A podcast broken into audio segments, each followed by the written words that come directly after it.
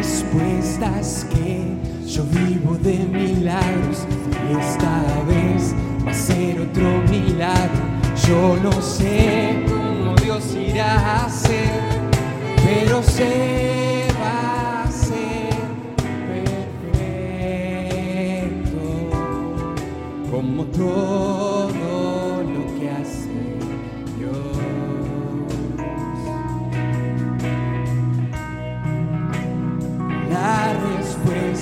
que yo vivo de milagros y esta vez va a ser otro milagro. Yo no sé cómo Dios irá a hacer, pero se va a hacer perfecto como todo lo que hace. Diga conmigo la respuesta, que vivo de milagros y sé que Dios lo va a yo vivo de milagros y esta vez ser otro milagro.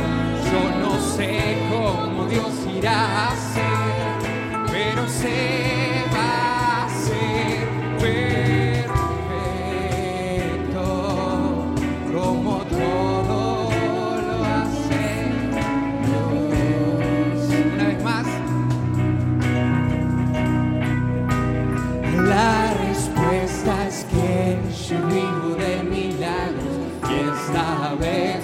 ser otro milagro.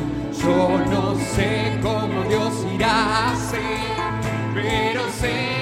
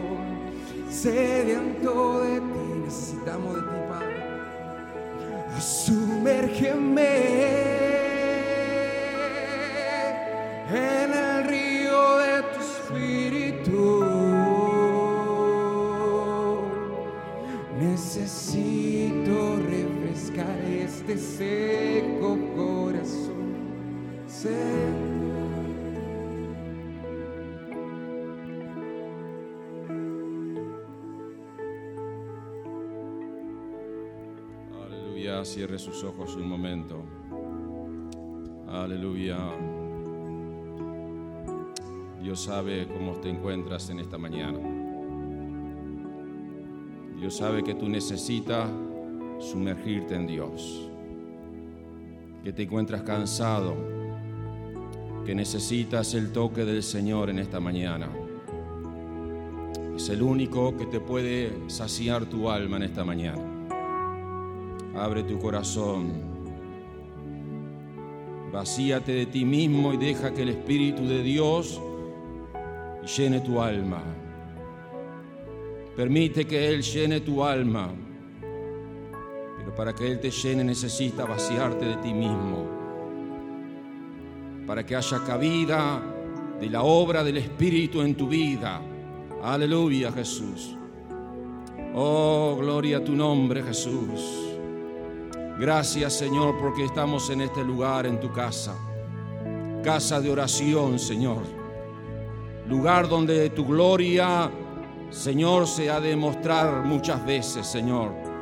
Lugar donde las personas son perdonadas de sus pecados, transformados, Señor.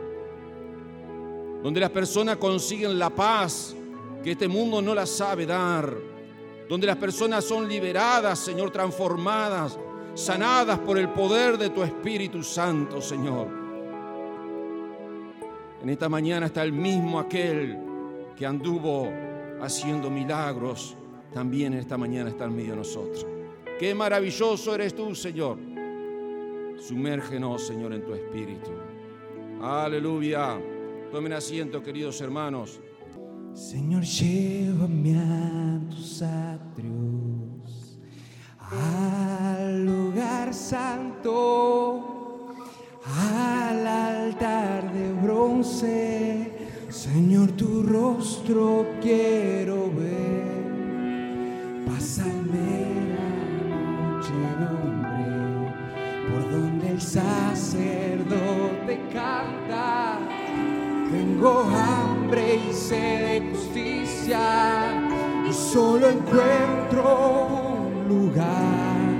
Llévame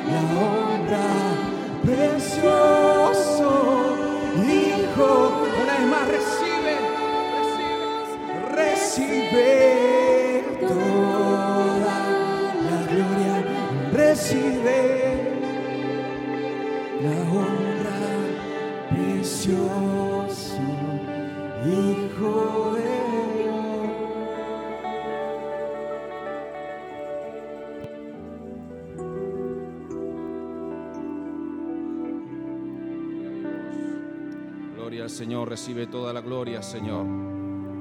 Gloria a Dios, recibe toda la gloria, oh Dios, por lo que ha hecho en nuestra vida, por lo que vas a hacer y lo que vas a hacer en esta noche, en esta mañana también. Recibe toda la gloria, Señor. Aleluya, Jesús. Necesitamos en esta mañana más que nunca tu presencia en este lugar. El obrar de tu presencia en cada una de nuestras vidas, Señor. Que tú te glorifiques tu nombre, Señor, en medio de tu iglesia. En medio, Señor, de las necesidades, de lo imposible. Tu nombre sea glorificado en esta mañana, Señor. Aleluya, una demostración poderosa del poder de tu Espíritu Santo, Dios. En el nombre de Jesús. Aleluya. Amén. Tomen asiento, queridos hermanos. Dios. Lo quiero llevar a, a la Biblia. Bueno, los que estuvieron el jueves, eh, hemos estado hablando de los reyes, estamos hablando del rey Asa. Eh, todavía, si Dios nos permite, seguir hablando todavía un tiempo más de este rey. Y este rey de Asa de Judá. Y bueno, allí estuvimos comentando que hoy vamos a hablar de, del consolador, del Espíritu Santo de Dios en esta mañana. Capítulo 14 del Evangelio de San Juan,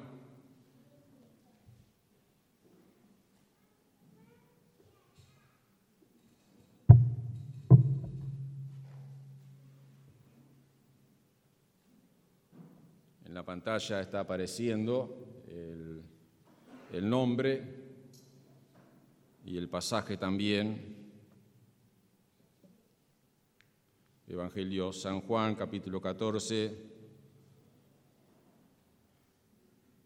del verso 16 al 19.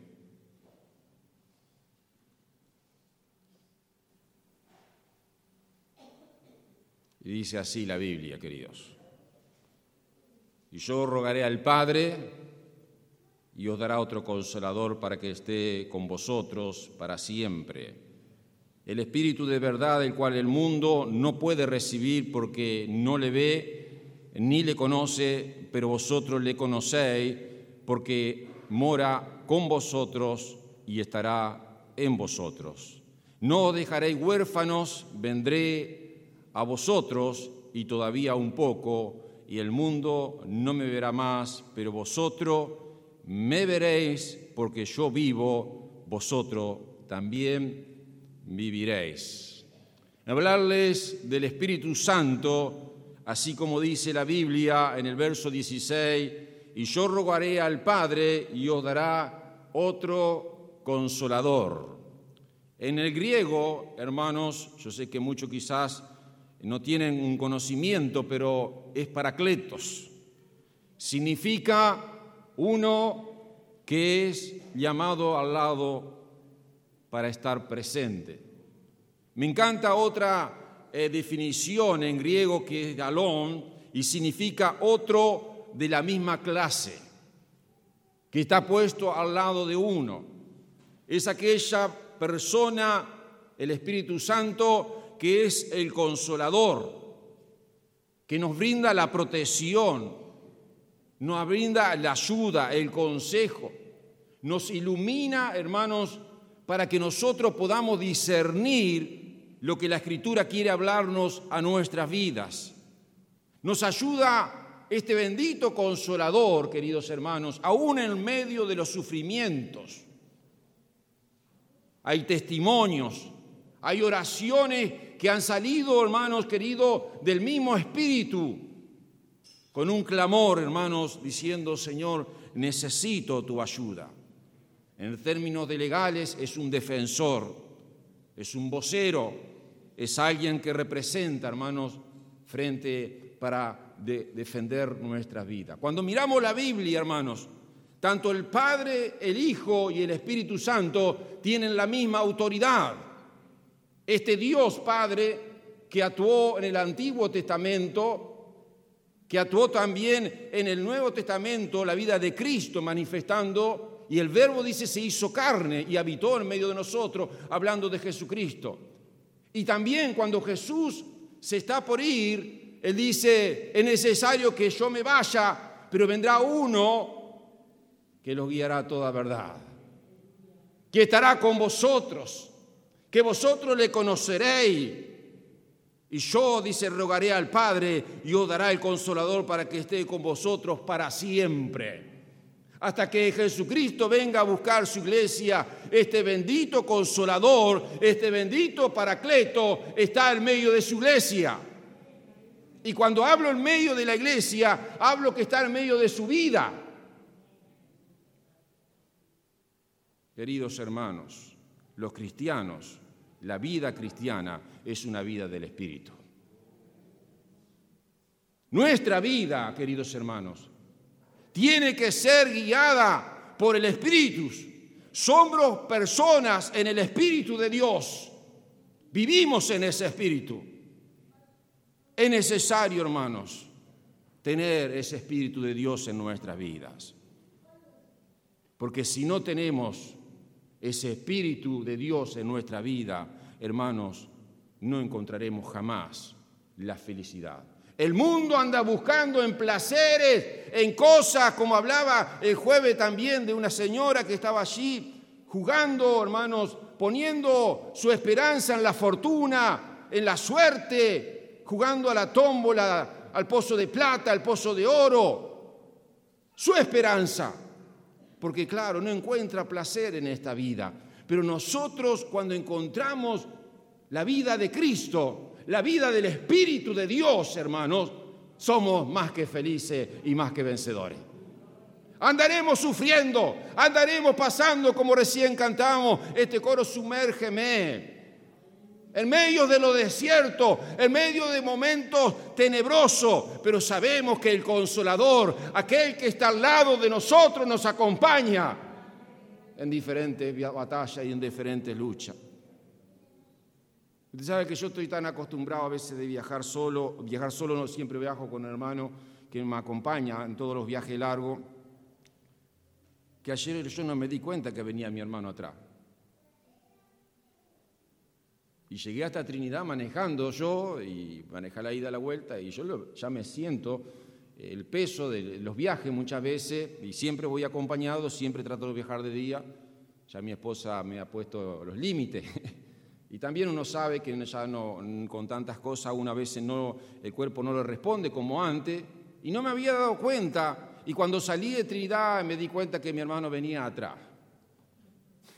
dije, Daniel, ¿no querés manejar? Y él seguía, dice, sí, Oscar, yo manejo. Qué bueno es tener ayuda, hermanos. A veces no nos damos cuenta que allí está el paracleto, que está el consolador, aquella de la misma clase, de aquel mismo poder, para alentarnos, para animarnos, se ha puesto como un tutor delante de nosotros. Ahora, queridos hermanos, ¿para qué Jesús mandó el consolador? ¿Para qué Jesús ha mandado este paracleto? ¿Para qué, ¿Para qué Jesús ha mandado este Espíritu Santo? ¿Para qué Jesús ha mandado otro de la misma clase al lado nuestro? Lo primero, hermano, dice, para que viviera en el creyente. Aleluya, hermanos queridos. Dice la Biblia en el verso 16, yo rogaré al Padre y os dará otro consolador para que esté con vosotros para siempre. Para que esté con vosotros para siempre. O sea, el Espíritu Santo vino a morar en nosotros. Si antes, hermanos, si usted estuviera en el tiempo de Jesús, ¿usted con quién quería estar? Con Jesús. Toda la gente lo seguía a Jesús. Donde Él estaba, la multitud estaba. Porque era, hermanos, el Hijo de Dios, Dios mismo viviente en medio de la tierra. Y la gente sabía de Israel que donde estaba Jesús sucedían cosas. Algo iba a pasar. Si había enfermedad, había sanidad. Si había personas endemoniadas, había liberación. Si había personas sordas, eh, se abrían los oídos. Si había personas mudas, las personas terminaban hablando. Si había personas cojas, las personas salían caminando. Todos querían estar con Jesús. Pero era limitado, hermanos queridos. Él podía estar en ciertos lugares y con cierta cantidad de gente. Y Jesús dijo, y yo os rogaré al Padre que envíe el consolador. Usted sabe que el Espíritu Santo es mucho más eficaz que la vida de Cristo en medio de la tierra aunque sigue siendo el mismo Dios, pero se manifiesta en un poder diferente, porque hoy el Espíritu Santo está en medio de nosotros, está en el continente de África, está en el continente de Asia, el Espíritu Dios se mueve por todos lugares y se manifiesta por todos lugares. O sea, no hay un límite, lugar geográfico para el Espíritu de Dios de moverse. Cuando estaba Jesús, hermano, era cuando Él se movía en ciertos lugares. Lo mismo pasó en el Antiguo Testamento queridos, pero hoy el Espíritu Santo, hermano, se mueve en todo lugar. Los discípulos sabían que el tiempo de Jesús se terminaba. Ellos estaban tristes, pero Jesús le estaba marcando, hermano querido, que iba a venir una presencia mucho más poderosa, mucho más eficaz y que permanecería dentro de cada uno de nosotros. Como dice la Biblia en Primera de Corintios, ¿no sabéis que vosotros sois templo de Dios y que el Espíritu Santo habita en ustedes? Hermanos, el momento que usted se entregó a Cristo, el momento que hizo la decisión por seguirle, querido hermano, usted pasó a ser parte de la vida del Espíritu. Como dice la Biblia también, ¿acaso no saben que vuestro cuerpo es templo del Espíritu Santo, quien está en ustedes y que ha recibido de parte de Dios? Ustedes no son sus propios dueños, fueron comprados por precio, por tanto, honren el cuerpo que Dios le ha dado. Hermanos, el momento que usted se entregó a Cristo, ahora le pertenece a Cristo. El momento cuando usted andaba lejos de Dios, no conocía a Dios, o si en esta mañana tú nunca te has entregado a Cristo, necesitas tener un encuentro con el Espíritu de Dios. Porque uno anda de acuerdo a nuestros placeres, de acuerdo a lo que nosotros pensamos, de acuerdo a lo que nuestros padres nos criaron, y muchas cosas nos criaron en cosas buenas y nos enseñaron cosas buenas pero seguimos siendo pecadores delante de Dios y necesitamos tener un encuentro con el Dios vivo. El momento que tenemos encuentro con el Dios vivo, hermano, querido, pasamos a ser dueños del Espíritu de Dios. Por eso es necesario, queridos hermanos, que los cristianos vivan una vida del Espíritu. Usted tiene que permitir, hermanos, que su vida del Espíritu pueda crecer cada día. Dice la Biblia también en Corintios, sin embargo, ustedes no viven según la naturaleza pecaminosa, sino según el Espíritu. Y si que ese Espíritu Dios vive en ustedes, y si alguno no tiene el Espíritu de Cristo, no es de Cristo. Así que en esta mañana tú necesitas tener un encuentro con el Espíritu de Dios en su, tu vida. Es necesario, querido. Vivimos una vida del Espíritu. Lo segundo, hermanos, por lo cual Jesús mandó este consolador, este paracleto, este Espíritu Santo, es para que llenara al creyente, para que vivamos una vida, como Jesús dijo, yo he venido para que tengan vida y la tengan en abundancia. La vida cristiana, hermano, es maravillosa, es preciosa, es hermosa, es pasional es un Dios creativo que en medio de la lucha, en medio de la batalla, aun cuando Pablo estaba por predicar la palabra del Señor, se encontraban allí en medio de la cárcel, en medio de los cepos, ellos cantaban y bendecían al Señor. Porque hermano, la vida del Espíritu no depende de la circunstancia. Nosotros tenemos que entender esto, hermanos queridos. Dice la Biblia que cuando llegó el día de Pentecostés, Ahora el 31 de octubre va a ser el día de la reforma, vamos a hablar nuevamente del poder del Espíritu. Necesitamos ser penetrados, hermano. Dice la Biblia, cuando llegó el día de Pentecostés estaban todos juntos en el mismo lugar. De repente vino del cielo un ruido como el de una violenta ráfaga de viento y se llenó toda la casa donde estaban reunidos. Se le aparecieron entonces unas lenguas como de fuego que repartieron y se posaron sobre cada uno de ellos y todos fueron llenos del Espíritu Santo y comenzaron a hablar en diferentes lenguas según el Espíritu les concedía expresarse. Hermano, hay una diferencia entre que el Espíritu vive en nosotros y que seamos llenos del Espíritu. Hay una diferencia. Y usted sabe lo que significa ser lleno. A veces pensamos que ser lleno significa que Dios, el Espíritu Santo, me va a dar más. Y usted sabe que es al revés. Es que yo tengo que vaciarme más de mí para que haya lugar que el Espíritu Santo entre en mi vida. Si esta es su vida, un vaso lleno, por las cosas quizás de este mundo, de situaciones que usted ha vivido, quizás cosas de la vieja naturaleza, quizás de una vida que no vive de acuerdo al Espíritu, está llena de tantas cosas, hermanos.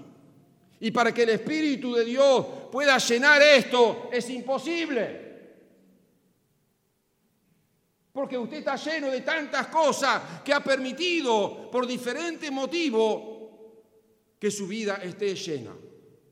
Lo que usted tiene que hacer para que el Espíritu Santo llene su vida, usted tiene que vaciarse de sus cosas. Y ahora sí, el Espíritu empieza a llenar. Ah, y no para, y no para, y no para esto, porque la vida de Cristo es abundante que empieza a rebosar. Es necesario, hermano, vaciarnos de nosotros. Jamás Dios va a tomar un lugar donde está una persona ocupando su trono. Necesitamos vaciarnos de nosotros mismos. Y cuando el Espíritu llena nuestra vida, hermanos, hay una disciplina cristiana en cada uno de nosotros. Tenemos que disciplinarnos a nosotros mismos. Allí hablamos de este pasaje recién, de hecho capítulo 2, dice que estaban todos en el mismo lugar juntos orando. Disciplina de oración, disciplina de buscar a Dios, la importancia de venir a la casa de Dios a orar, pero la importancia, hermanos queridos, también de tener una vida de oración en nuestra vida diaria. Porque los fariseos tenían una muy buena costumbre de orar en la casa de Dios. Pero tenía una mala costumbre de oración en su casa, porque su vida no actuaba de acuerdo a lo que ellos hacían. No solo una vida de oración, sino dice que estaban juntos y unidos. A veces estamos juntos, hermanos, pero no estamos unidos.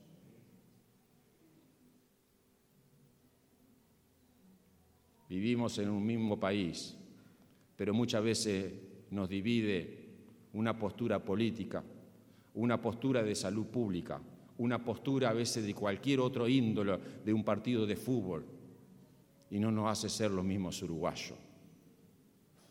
El mundo se sigue matando y asesinando, hermanos, por creencias políticas, por creencias de ciertos científicos, por creencias, hermanos, hemos perdido la razón, hemos perdido lo que es la vida del Espíritu de Dios.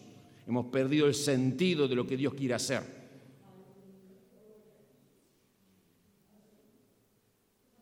Estaban orando juntos, pero unidos. No solo eso, dice la Biblia, que estaban allí unidos. Y otra cosa hermosa que hacían estos creyentes es que eran obedientes al mandato de Dios, a que lo que Dios decía. Dice que ellos perseveraban en la doctrina. Usted lea Hechos, capítulo 2, capítulo 3, 4. Perseveraban unidos orando, pero perseveraban en la doctrina. ¿Qué quiere decir esto? En la sana doctrina, en la verdad bíblica la que nos puede salvar, el perdón de pecado, el arrepentimiento, la doctrina de la fe. Y podría hablar de muchos puntos doctrinales, pero ellos se mantuvieron obedientes a la autoridad de los apóstoles. Así que, querido, una vida llena del Espíritu, hermano, es necesario vaciarme a mí mismo. Porque cuántas posturas tenemos cada uno de nosotros de tantas cosas. Y el Espíritu no puede obrar, hermanos, en una medida mayor en nuestra vida. Decía el salmista, enséñame a hacer lo que quieres que yo haga. Recién cantamos, heme aquí, purifícame, quémame. Y terminaba diciendo, heme aquí, ese aquí quiere decir, hermano, que amigo, Señor, ¿qué quieres que tú hagas en mi vida? ¿Qué, Señor, ¿qué quieres yo que yo haga? Ahora, ¿cómo es que el Espíritu Santo llena al creyente, queridos? Es primero, tienes que recibir a Cristo en tu corazón. Es algo sobrenatural, es el soplo del Espíritu Santo en tu vida y te transforma. El otro día hablábamos de una persona, decía un hermano, dice, usted sabe que yo la veo diferente esa persona. Y yo le dije, lo que pasa es que el soplo del Espíritu entró en su vida. Aleluya. Uno mire, da y, conversa y da charla y aconseja mil palabras, pero cuando el Espíritu entra, aleluya, en un momento cambia todo. Cuando permitimos esa obra maravillosa del Espíritu Santo, y cuando nosotros recibimos la vida del Espíritu, hermano, empieza a haber un fuego en nuestra vida. Nos empieza a purificar, a santificar. Las cosas que nos sirven tienen que salir, queridos hermanos. No podemos seguir con cosas viejas. Al jueves hablamos de la reforma, es necesario reformar. ¿Cuánto de ustedes le gusta la reforma? Yo sé que a la esposa, le pregunto en esta mañana, ¿cuánta esposa quiere que su esposo le pinte la casa, le pinte la cocina, le arreglen esto? Yo, todas las esposas quieren que para fin de año me hagan una reforma en mi casa. Amén, hermana. Gloria a Dios. Se va con mi apoyo. Después hable con su esposo. Pero hay cristianos, hermano, que su vida pasa 20 años, 25 años. Mira, el vecino está renovando la casa. ¿Y hace cuánto que no renueva? Y hace como 20 años. Hay cristianos que tienen su vida estructurada en la iglesia. Y no ha permitido que el Espíritu Santo esté nueva, diariamente renovando. Tenemos un molde de Dios, un molde es una estructura cristiana. Yo miro a algunos cristianos, hermano, que se han envejecido en una estructura, no hablando de acá, hablo general de cristianismo. Pero eso nos termina, hermanos, en una muerte espiritual. Permita que el fuego de Dios queme, limpie, purifique, saque lo que nos sirve a veces nos amoldamos mucho, nos acostumbramos y parece que Dios nos tiene que mover el cimiento. Benditas pruebas, gracias Señor, yo digo por cada prueba, cada, cada cosa que se rompe, a veces cada cosa. Bueno, ahí se me lleva a confiarme al Señor que se sigan rompiendo las cosas entonces. Si es de la manera que yo tengo que mirar al Señor, benditas cosas que se rompen, benditas cosas que pasan. Yo que uno se preocupa cuando se rompe esto y dice, pero tanto me costó aquello, pasa esto. Y dice, usted no puede ser. Y todo lo que tengo que gastar y todo, se me rompe esto tan sencillo. Y bueno, benditas pruebas, hermano. Si esto te sigue haciendo bien para que siga buscando al Señor, benditas situaciones. Queridos hermanos, dice la Biblia, y ya no vivo yo el que vive, sino que Jesucristo el que vive en mí. Cuando permitimos el Espíritu Santo, hermano, ya no vivimos nosotros, vive Cristo en nosotros. Y cuando usted permite que ese espíritu se manifieste en su vida, no sé en qué momento lo va a hacer, porque el espíritu no tiene un molde, pero sé que ese fuego y ese hablar en nuevas lenguas se va a despertar en usted. Porque la evidencia del poder del Espíritu Santo en nuestras vidas es que empecemos a hablar en lenguas. Hay lenguas que son poderosas, que Dios las entiende, que el mismo Espíritu de Dios, cuando usted hable, el mismo Espíritu va a tener una comunión, una comunión directa con el Dios grande y poderoso que está allí para escucharle. Necesita usted todos los días como pentecostales, como buenos pentecostales, Señor, aviva el fuego del don de lengua en mi vida. El cristiano vive una vida del Espíritu. Por medio de los apóstoles ocurrían muchas señales y prodigios entre el pueblo. Dice la Biblia, no embriaguéis con vino, en lo cual hay disolución. ¿Cuánta gente anda con tantas cosas? Antes dice ser llenos. ¿Qué quiere decir lleno, hermanos? Es vaciarnos todos los días de las cositas que se van pegando en nuestro vasito y deje que el Espíritu de Dios nos llene. Saque lo que nos sirve, hermano. Permita que el río de Dios corra. Aleluya. Que sea impulsado por el poder de Dios y va a ver qué cosas van a suceder. Ni se imagina usted. Ni se imagina. Dice la Biblia pero el consolador, el Espíritu a quien enviará en mi nombre, le enseñará todas las cosas y le recordará todo lo que habéis dicho. Hablando de la tercer cosa, hermanos, ¿para qué el Espíritu Santo llena al creyente? Para que asegurar al creyente, hermanos queridos. Para darle una vida segura, una vida estable, una vida, hermanos, que no lo mueva por nada, Mire los discípulos, mire que no es fácil. Si en el mundo que vivimos la pérdida de un ser querido, de un esposo, de una esposa, de un hijo, de un padre, de una madre, creo que muchos de ustedes, los que están presentes, han perdido a un ser querido y cuánto dolor, cuánto cuesta a veces la recuperación. más allá del consuelo del Señor, pero hay un dolor intenso que solo la mano del Señor nos saca adelante, nos fortalece. Ustedes han pasado por cierta experiencia. Y Jesús le estaba diciendo a su discípulo que él se tenía que ir, que él tenía que morir en la cruz del Calvario y al tercer día resucitaría. Mire que para, para creer eso había que tener fe. Si hoy a usted le cuesta creer en el Hijo de Dios y que Jesús está presente y que usted tiene que vivir una vida del Espíritu, ¿cuánto más le costaban a los discípulos creer que Él iba a morir? Que lo veían ahí, que Él hacía milagros, que Él se movía con total libertad, que ni los religiosos, ni los soldados romanos, ni los fariseos, ni nadie lo paraba, porque había autoridad.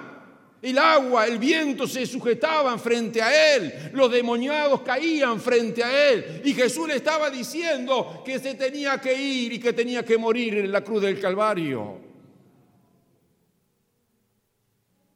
Los discípulos estaban confundidos y con mucho temor. No puede ser, se termina todo. Esto queda una inestabilidad, esto se derrumba todo. Y no solo eso, en el proceso que ellos empiezan a ver, hermano, que lo que Jesús estaba diciendo se iba a cumplir, fue traicionado por uno de los compatriotas de ellos. Fue torturado, fue crucificado y fue levantado y humillado de tal manera. Había que tener fe para creer y darle seguridad que venía uno más poderoso que él. Jesús le dio este mensaje, este mensaje en el versículo 26, más el consolador, el Espíritu Santo, a quien el Padre enviará en mi nombre, Él los enseñará todas las cosas y le recordará todo lo que yo he dicho. Le estaba dando seguridad, hermano querido, que Él le iba a enseñar, que no iban a estar solo, que Él le iba a recordar todas las cosas, que Él se tenía que ir, pero necesitaba irse para que ese bendito consolador estuviera en medio de ellos también. Queridos, la cuarta cosa por lo cual Jesús quería que el Espíritu Santo viniera a nuestras vidas.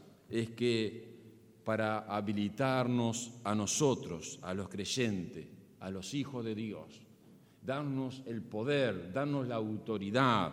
Hermano, dice la Biblia en capítulo 14 de Juan, versos 12 y 13, de cierto, de cierto digo, el que en mí cree, las obras que yo hago, él hará también, y aún mayores hará porque yo voy al Padre. Y todo lo que pidieres al Padre en mi nombre, lo haré, para que el Padre sea glorificado en el Hijo. Ahí tremendo, hermanos, esto. Si Él estaba diciendo que en mi nombre podían hacer tantas cosas, es bueno recordar, hermanos, los tremendos milagros que Jesús hizo. Los ciegos recobraban la vista, los cojos saltaban y danzaban, los endemoniados, hermanos, habían sido elevados por el poder del diablo, los enfermos habían sanado de diversas enfermedades, los muertos habían resucitado. Pero ahora Dios los habilitaba, le impartía ese poder para que las cosas grandes que Él hizo, ahora ellos lo hicieran. Qué tremendo, ¿verdad, hermanos? Dios delegó la autoridad y el poder para su iglesia. Para que usted en el nombre de Dios tenga autoridad por medio del Espíritu Santo de Dios, hermano. Usted no sea amedrente, sino que usted frente a las necesidades, frente a los problemas, usted dígale, hermano, vamos a orar. No importa, como decía mi hijo, como dijo al principio, no sé cómo Dios lo va a hacer, pero sea una cosa que yo puedo orar. juntarme delante de usted y clamar a Dios. Y cuando usted se enfrente a, diferentes situaciones, situaciones que a veces son imposibles, usted diga, vamos a orar. Y usted cuando cierre sus ojos, no importa cuál grande sea la oración o cuál elocuente sea su oración, sino que usted sea una oración cortita y eficaz delante de la presencia del Señor. Y Dios que escucha va a responder nuestras vidas. Mire, hermanos, hay oraciones que son poderosas. Es tremendo la oración lo que puede llegar a ser. Y este poder que Dios ha delegado a la iglesia, hermanos, dice la Biblia, de cierto, de cierto digo, el que cree en mí, las obras que yo hago, él hará también, y aún mayores hará, porque yo voy al Padre. Y todo lo que pidieres, hermano, en mi nombre, yo lo haré. Esta mañana Dios quiere hacer cosas grandes, cosas maravillosas. Ayer me contaba mi esposa de una situación de una hermana. Y dice que una hermana estaba en un comercio, voy a, a reguardar los nombres, pero dice que estaba en un comercio comprando con el tapaboca. Y dice que entró una persona y salió y bueno, ella conoció a esa persona que entró, ese hombre. Entonces se acerca a la señora que despacha y le dice, ese no es el doctor fulano. Y dice la señora, sí, es él. Cuando él entró nuevamente, el señor, o sea, el doctor, dice que la hermana no sabe de dónde sacó fuerzas. Pero le dijo, usted es un milagro de Dios. Usted no me conoce a mí, y entonces el doctor le dice, sáquese el tapaboca. Se sacó el tapaboca y el doctor reconoció a esta persona. Este doctor se encontraba con un cáncer hace un tiempo cuando ella estuvo visitando en una de, de sus atenciones. Este doctor abrió su corazón, le dijo que estaba desahuciado por la medicina, que ya no le quedaba esperanza. Entonces esta hermana le dijo en ese momento, cuando estuvo en la policlínica con este doctor, mire, Dios, vamos a orar en la iglesia. Y yo sé que usted aún va a ver sus nietos, le dijo así. Una palabra profética de llena del poder de Dios, de sabiduría. Y ella se fue y hace poco lo encontró en un comercio. Y le dijo, usted un milagro de Dios. En la iglesia nosotros estuvimos orando un mes por usted y ahora usted está caminando. Dice que el doctor, la señora que estaba en el comercio, era su, su, esposa allí, la abrazó y la besaba. No, no decía nada el doctor, pero después eh, llegó, eh, le hice un audio a mi esposa y le decía a mi esposa, no sé dónde saqué palabra, pero yo le dije a él, tú eres un milagro de Dios. Hermanos, Dios ha delegado un poder a la iglesia que usted no se imagina. Los discípulos, más allá que estuvieron tristes, apocados por todo lo que habían pasado, pero le terminaron creyendo a Jesús. Porque ellos estuvieron en el aposento y hasta que no vino el poder del Espíritu Santo sobre su vida no se movieron. Pero cuando se movieron, dice que más de tres mil personas estaban en el primer sermón donde predicó eh, Pedro. Aún la sombra de Pedro, hermanos, sanaba, hacía milagros tremendos. La autoridad de un hombre de Dios, hermanos, lleva también, hermanos, que cuando hay personas que mienten a la iglesia o mienten al liderazgo, se rebelan contra la iglesia, contra el liderazgo, a veces pasan circunstancias difíciles yo he visto familias, yo he visto vidas que se levantan contra el liderazgo, mintiendo aún contra los líderes, oponiéndose, hermano. Y hay consecuencia en esto. Allí la familia de Ananía pagó, pagó consecuencias tristes, porque, hermano, cuando nosotros nos levantamos, mentimos, nos estamos levantando contra Dios mismo. No son contra las personas, hermanos. Porque las personas están puestas por Dios. Usted tiene que entender este mensaje. Son hombres ungidos por Dios que Dios levanta en diferentes lugares, pues santos para predicar. Y uno no puede prejuiciar muchas veces la situación, hermano, porque usted no conoce el corazón a veces de los hombres, como yo tampoco puedo estar hablando mal, como hablábamos hace un tiempo, hablar atrás de lo que es la lengua. ¿Se acuerda cuando hablamos de la lengua? ¿Se acuerda del cacique aquel que quería, quería el plato más hermoso para comer y le trajo la lengua? eh? ¿Se acuerda usted? Queridos hermanos, el Espíritu Santo es algo muy poderoso, pero algo muy sensible cuando nosotros queremos levantarnos contra el obrar del Espíritu Santo. Dios quiere hacer cosas, pero está en nosotros de permitir que ese consolador, ese bendito paracleto, sea realmente el que esté al lado de nuestra vida. Hoy el Espíritu Santo nos llena con poder para hacer cosas que usted no se imagina. Dios le va a dar autoridad. ¿Qué te parece si oramos en esta mañana? Aleluya. Gloria a Dios. Aleluya. No sé qué coro vamos a cantar. No sé si sumérgeme, sino el que levanta, mis manos. Quiero ministrar en esta mañana con algún coro de esto. Y que puedan pasar los hermanos que están enfermos, con situaciones secas. Mantenemos distancia aquí adelante. Yo quiero orar por ustedes en esta mañana. Queremos orar, bendecir su vida. Pase aquí adelante. No sé si podremos orar por todos los que van a pasar, pero allí cuando usted pase es una actitud de fe. Es una actitud creyendo al Espíritu de Dios, que Dios va a hacer algo en su vida. Créale a Él en esta mañana. No sé lo que tú estás pasando, lo que tú estás viviendo, que es imposible, pero crea que Dios en esta mañana va a hacer algo en tu vida. Voy a invitar a los músicos que nos ministren. Un momento.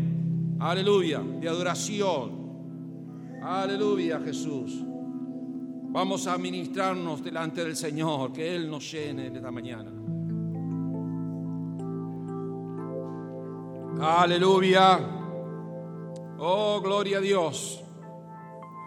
Aleluya, Jesús. Oh, gloria al Señor. Allí en nuestro banco, oremos al Señor. Demos gracias al Señor. Yo Ah. navegaré Aleluya, Jesús. Oh, Dios. en el río de tu espíritu Aleluya, Jesús. y allí Oh, sí, Señor. Aleluya. Permite que el Espíritu de Dios te ministre en esta mañana.